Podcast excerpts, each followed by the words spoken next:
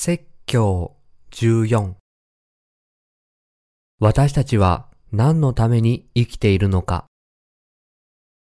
ヨハネの福音書第6章63から69節命を与えるのは御霊です。肉は何の益ももたらしません。私があなた方に話した言葉は霊であり、また命です。しかし、あなた方のうちには信じない者がいます。イエスは初めから信じない者が誰であるか、裏切る者が誰であるかを知っておられたのである。そしてイエスは言われた。それだから私はあなた方に父の御心によるのでない限り、誰も私のところに来ることはできないと言ったのです。こういうわけで、弟子たちのうちの多くの者が離れ去っていき、もはやイエスと共に歩かなかった。そこでイエスは十二弟子に言われた。まさかあなた方も離れたいと思うのではないでしょう。するとシモン・ペテロが答えた。主よ、私たちが誰のところに行きましょう。あなたは永遠の命の言葉を持っておられます。私たちはあなたが神の聖者であることを信じ、また知っています。皆さんと私は今、何のために生きているでしょうか？私たちは今、亡くなるもののためではなく、いつまでも保つ永遠のもののために働いています。つまり、世界中の迷える魂を救うために働いているのであり、人々の心を蘇らせるために生きているのです。私たちは当然のことをしています。皆さんは今、本当に永遠に続くもののために生きておられますか？一日24時間のうち何時間が不滅のもののために生きているでしょうか？実際には永遠に続くもののために数時間働いているということもあるかもしれません。それどころか、亡くなるもののためにもっと多くの時間を費やしているのではないでしょうか？不滅のもののために生きるという目的のためにすることを除いて、他のすべては肉のものです。朽ち果ててしまう自分の肉のために一生懸命働いているのであれば、それは実に時間の無駄です。もちろん、福音の刺激を支えるために必要なので、肉のものと思われるものを求めることもあります。しかし、それが福音のために必要なものであれば、何も肉のものではありません。福音のためになるものは、本当に霊的なものなのです。同僚の生徒たちよ。福音のために生きるのでなければ、私たちはイエスの弟子とは呼べません。もし私たちが主がこの地上でなさった正しい行いを信じる確かなイエスの弟子であるなら、私たちは自分の生活をどのように送るべきかを明確に知っていなければなりません。堕落した体であるにもかかわらず、この堕落した体で高潔な技を行うことができるのです。私はよく自分の生活のうちどれだけが永遠のもの、なくならないものに捧げられているかを考えます。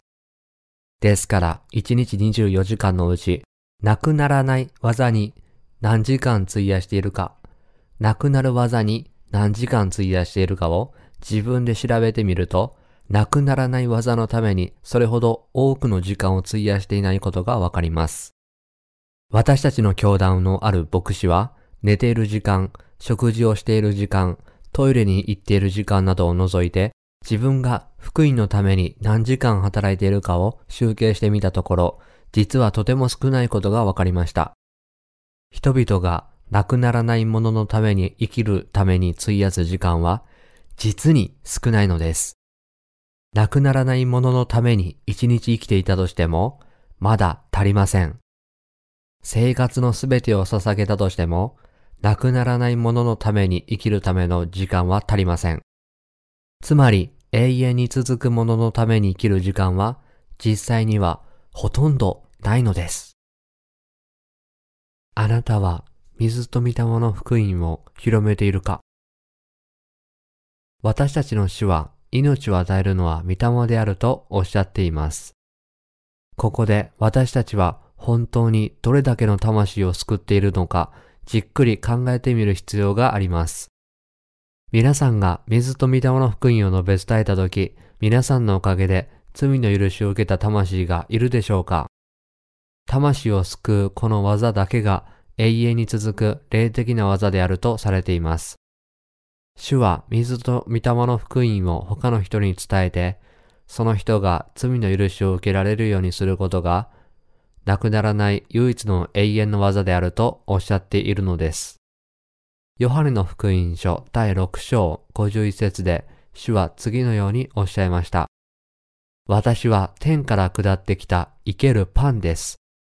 誰でもこのパンを食べるなら永遠に生きます。そしてこうおっしゃいました。誠に誠にあなた方に告げます。人の子の肉を食べ、またその血を飲まなければ、あなた方のうちに命はありません。私の肉を食べ、私の血を飲む者は永遠の命を持っています。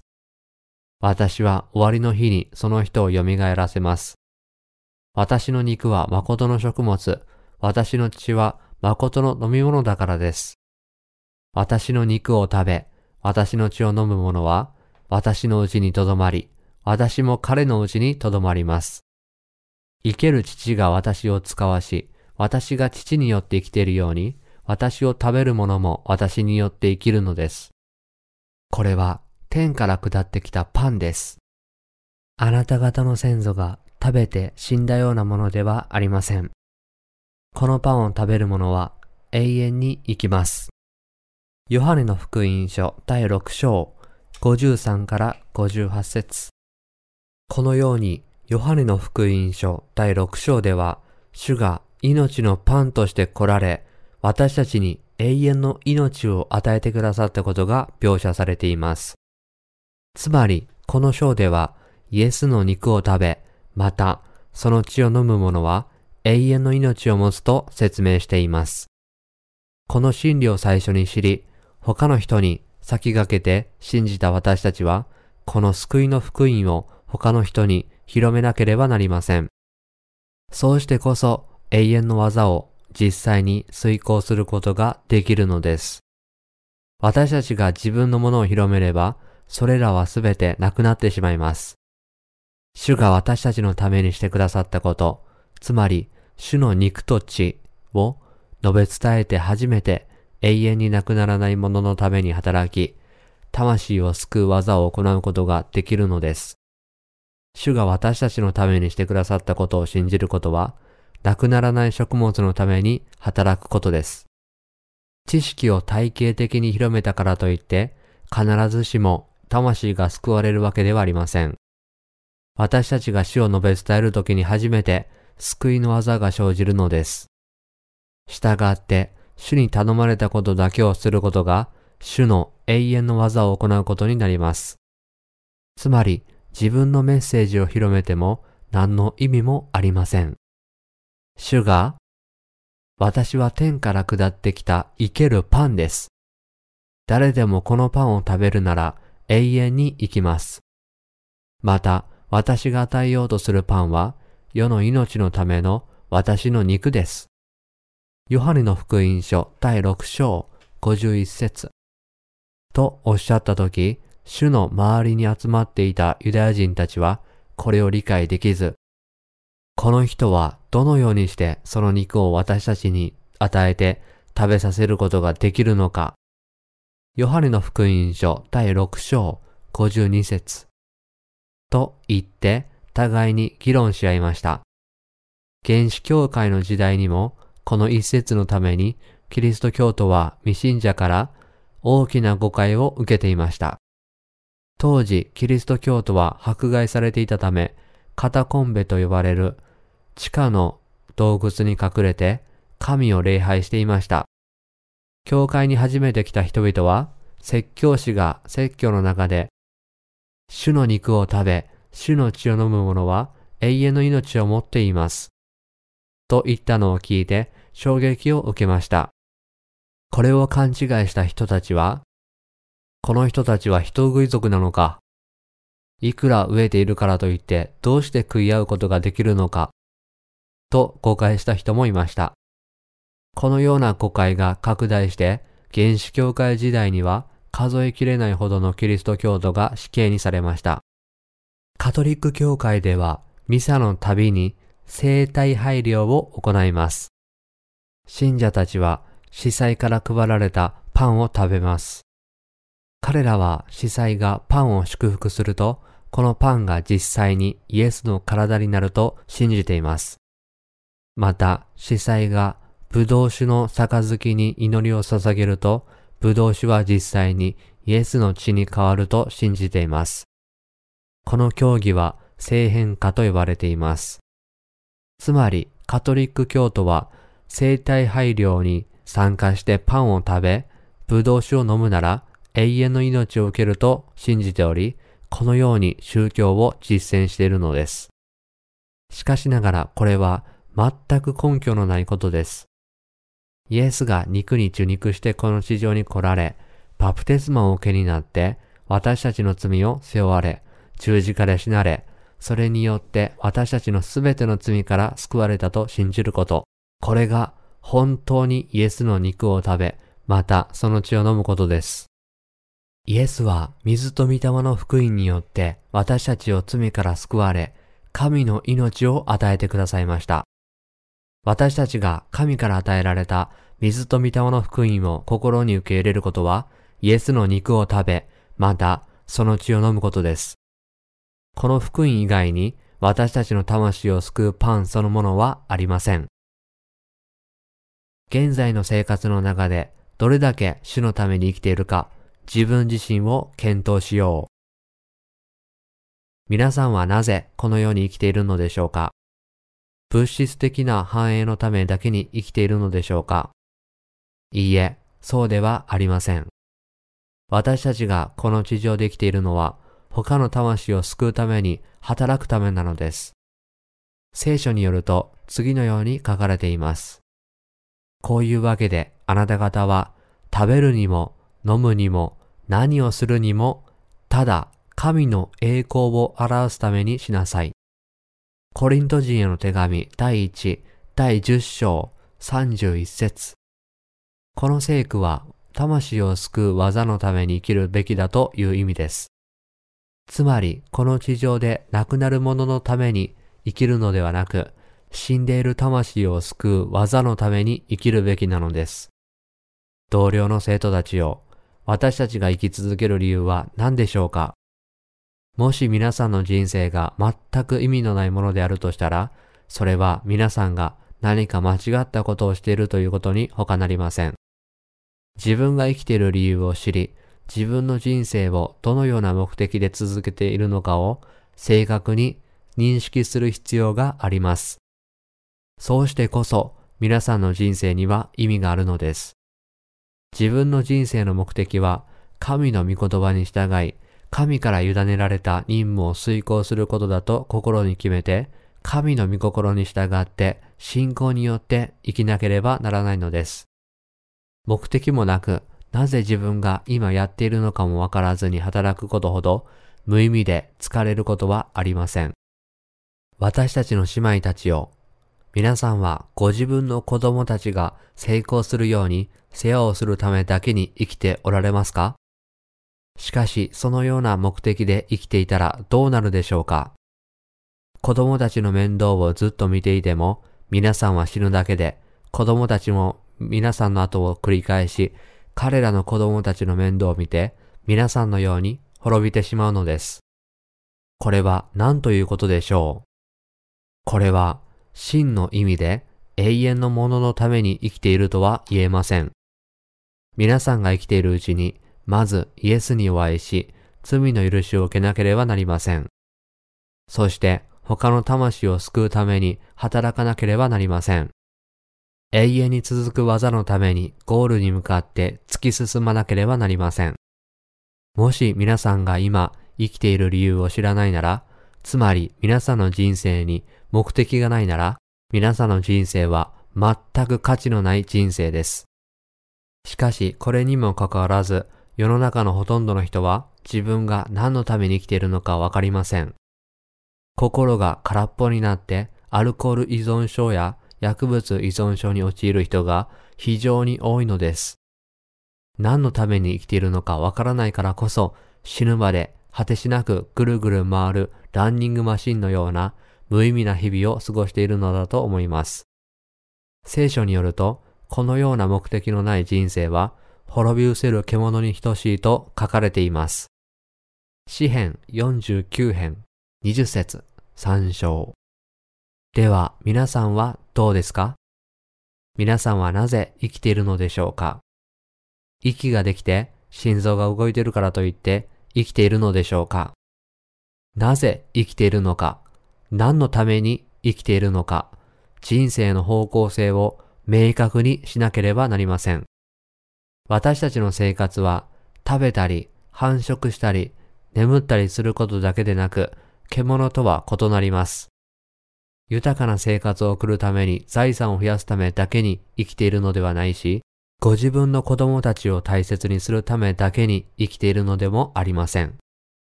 もしそれが人生の目的だとしたら、私たちの人生はどれほど空虚なものになるでしょうか私たちが子供たちを立派に育て上げても、子供たちは皆自分の力で成長したと思っています。それはとても空虚で意味のないことです。生まれた瞬間から自分の人生は自分の墓場に向かって歩んでいるに過ぎません。これはなんと虚しいことでしょう。そのような人生に何の希望があるというのでしょうか。私たちの死は次のようにおっしゃいました。亡くなる食物のためではなく、いつまでも保ち、永遠の命に至る食物のために働きなさい。ヨハネの福音書第6章23節つまり、永遠に続くもののために働きなさいとおっしゃったのです。また、命を与えるのは御霊です。肉は何の益ももたらしません。ともおっしゃいました。主は私たちをお救いになり、永遠の命を与えてくださるために、この地上に来られました。そして、永遠に続くもののために生きなさいとおっしゃいました。主は私たちに、あなた方も私のように生きなさい。福音のために生き、私の名を述べ伝え、すべての人が罪の許しを受けることができるようにする父の御業を行いなさい。その上で私についてきなさい。とおっしゃっているのです。イエスが5つのパンと2匹の魚の奇跡を起こして病人を癒し、飢えている人を食べさせたとき、何万人もの人々が雲のようにすぐに主の周りに集まり、どこにでもついてきました。彼らは肉的な動機で主に従っていましたが、実はイエスは彼らに霊的な祝福を与えようとしておられたのです。そういうわけでイエスは彼らに、私の肉は誠の食物、私の血は誠の飲み物だからです。とおっしゃり、イエスの御業を信じて永遠の命を受けなければならないとおっしゃったのです。また、命を与えるのは御霊です。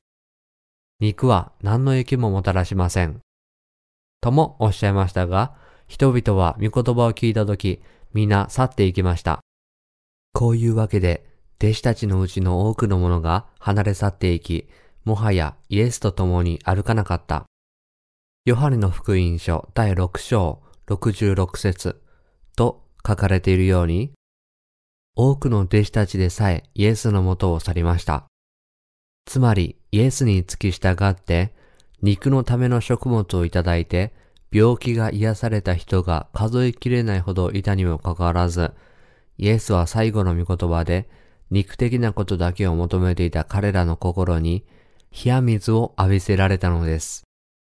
命を与えるのは御霊です。肉は何の益ももたらしません。私はあなた方にパンを与えるためにこの地上に来たのではありません。これから先もあなた方にパンを与えることはありません。私の願いはあなた方の魂を救い、永遠の命を与えることであって、あなた方の腹を満たすために見業を行っているのではありません。これを聞いた人々は、これでもう二度とイエスから恩恵を受けることはないだろう。と思ってイエスの元を去っていきました。現在のキリスト教徒の中にも肉の繁栄のためだけにイエスを信じている人が大勢います。つまり、家庭が円満になり、配偶者が成功し、子供が良い大学に進学することを願ってイエスを信じています。要するに、この地上での物質的な繁栄のためだけにイエスを信じるキリスト教徒が多いのです。しかしながら、イエスは人々の霊を救うためにこの世に来られたのであって、彼らの肉の繁栄をもたらすために来られたのではありません。今、多くのキリスト教徒が自分の信仰を完全に見失っています。イエスがこの地上に来られたのは、人々の罪を消し去るためです。罪に縛られている人々の心を蘇らせるために来られたのです。従ってこの世の欲を満たすためだけにイエスを信じるのであれば、今は重大な罪を犯していることになります。イエスを間違って信じることは重大な罪です。ヨハネの福音書第16章9節3章ですから、この地上で繁栄するためだけにイエスを信じるのであれば、今すぐすべてを荷造りして、すぐにイエスから離れるべきです。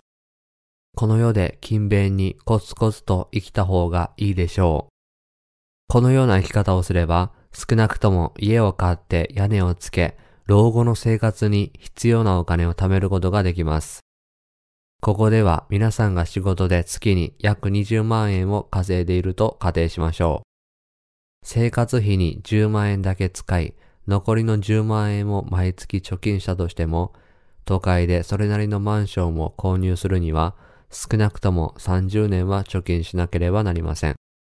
しかも、病気や怪我をしたら、数年間貯めたお金をすべて使ってしまうことになるのです。一生かけて貯めたお金でも、子供に相続させるものは、家と車くらいしかありません。この相続財産を子供に残して死んだ後、皆さんは神に何を見せればいいのでしょうか？皆さんは神に見せるものは何もありません。まあ、私はこの世で5000万円稼ぎました。と、主に言えるでしょうか？そうではなくて、神に見せるものがないのです。主は次のようにおっしゃいました。あなた方がキリストの弟子だからというので、あなた方に水一杯でも飲ませてくれる人は、決して報いを失うことはありません。これは確かなことです。マルコの福音書第9章41節主は皆さんが主のためにどのように働いたかを覚えておられます。亡くならない永遠の技を行う人は実際にはほとんどいません。このように無数の牧師の中で一人でも新しく生まれた人を見ることは稀です。彼らの大部分は一生の間に何もしないのです。こうした牧師たちは自分は亡くなる者のために生き、他の人にも亡くなる者のために生きさせているので、自分が死んだらみんな地獄に送られて永遠に朽ち果ててしまうのです。私は主がおっしゃった命を与えるのは御霊ですという言葉を覚えておくよう忠告します。主は命を与えるこの技を私たちに委ねておられます。一緒にヨハネの福音書第6章67から68節に目を向けましょう。そこでイエスは十二弟子に言われた。まさかあなた方も離れたいと思うのではないでしょう。すると、シモン・ペテロが答えた。主よ、私たちが誰のところに行きましょう。あなたは永遠の命の言葉を持っておられます。イエスは弟子たちにおっしゃいました。あなた方も行きたいのなら行きなさい。命を与えるのは御霊です。私は病気を治すために来たのではなく、すべての魂を救うために来たのです。ここでペテロが新しく生まれていたことがわかります。ペテロが、主よ、私たちが誰のところに行きましょう。あなたは永遠の命の言葉を持っておられます。と言ったのは次のように告白していたからです。あなたの御言葉はまさに永遠の命の御言葉、私たちを救う御言葉です。あなたの御言葉は神の御言葉に他なりません。私たちが永遠に生きるようになったのも、罪の許しを受けたのも、あなたの御言葉によるものです。私たちの幸せと永遠の繁栄は、すべてあなたの御言葉のおかげです。そういうわけで、ペテロは次のように告白しました。私たちはあなたが神の聖者であることを知り、また知っています。ヨハネの福音書第6章69節ペテロが信じたのはまさに永遠の命の御言葉だったのです。私たちは主が語られたことを知り、信じ、それに従って正しく生きなければなりません。豚のように何を食べようか、何を飲もうかと思い煩って人生を無駄に過ごし、意味のない死を迎えることのないようにお願いします。もちろん、水と御霊の福音によって新しく生まれる前の私たちは、そのような生き方をせざるを得ませんでした。なぜでしょうか？何が正しい生き方なのかわからなかったからです。しかしながら、新しく生まれた民になっている今、主が私たちをこの地上に置いてくださったのは、価値あるもの、永遠に続くもの、人々を罪から救う者のために生きるためだということを知っています。そういうわけで、神は私たちに教会をお与えになり、家族をお与えになり、仕事を与えてくださったのです。私たちが魂を救う技を行うために、神はすべての状況をお許しになったのだと、皆さんには信じていただきたいと思います。私たちはこの問題について正しい霊的理解を持ち、信仰によって生きていかなければなりません。皆さんはまだ霊的にあまりに未熟で、肉的なことに心を奪われておられませんか？どうすればこの地上で成功し、幸せに暮らせるだろうか。罪のない今、家族と幸せに暮らすためにはどうすればいいのだろうか。ひょっとして皆さんが望んでいるのはこれではないでしょうか。私たちはそのような儚いもののためにこの地上にいるのではないことに気づいていただきたいと思います。私たちがこの地上にいるのは他の人の魂を救うためであり、神の御言葉を証しするためであり、福音を広める技のためなのです。神が私たちを新しく生まれさせ、この地上に置いてくださったのは、福音を広めるという大宣教命令を私たちに託すためであることを把握しなければなりません。私たちは人々の魂を救う技のために生きなければなりません。そして、肉は何の益ももたらさないことを知らなければなりません。神の福音を述べ伝える技を除けば、他のすべてのものはすべて消えてしまいます。イエスを信じて救われるのは私たちの霊です。たとえ私たちの外なる人は衰えても、内なる人は日々新たにされています。コリント人への手紙第2、第4章16節3章。私たちは他の魂を救う技のために生きなければなりません。永遠に消えることのない宝のために残りの生涯を生きなければなりません。職場であれ、家庭であれ、他の魂を救う技のために全力を尽くさなければならず、この目的に全てを集中しなければなりません。何をするにしても、御霊の技を行わなければなりません。同僚の生徒たちよ、食べるにも飲むにも主が私たちに委ねられた技のために生きてほしいのです。なぜ神は皆さんと私をお救いくださったのでしょうかもし皆さんが信仰生活の中で肉において豊かになることだけを望むのであれば、静かに教会を去るべきです。一方、福音を広めて神に助けられながら一生を過ごしたいと思うなら、教会と一体になるべきです。水と御霊の福音を信じて新しく生まれている人が自分の肉のためだけに生きるなら、その人の心は決して満足を見出すことはありません。また、神は彼を自分の肉のためだけに生きさせることはなさいません。神に愛されている者が世を愛するようになったら、神はどんな手段を使ってでも必ず神のもとに帰らせます。同僚の生徒たちよ、私たちの教会は世俗的な教会ではありません。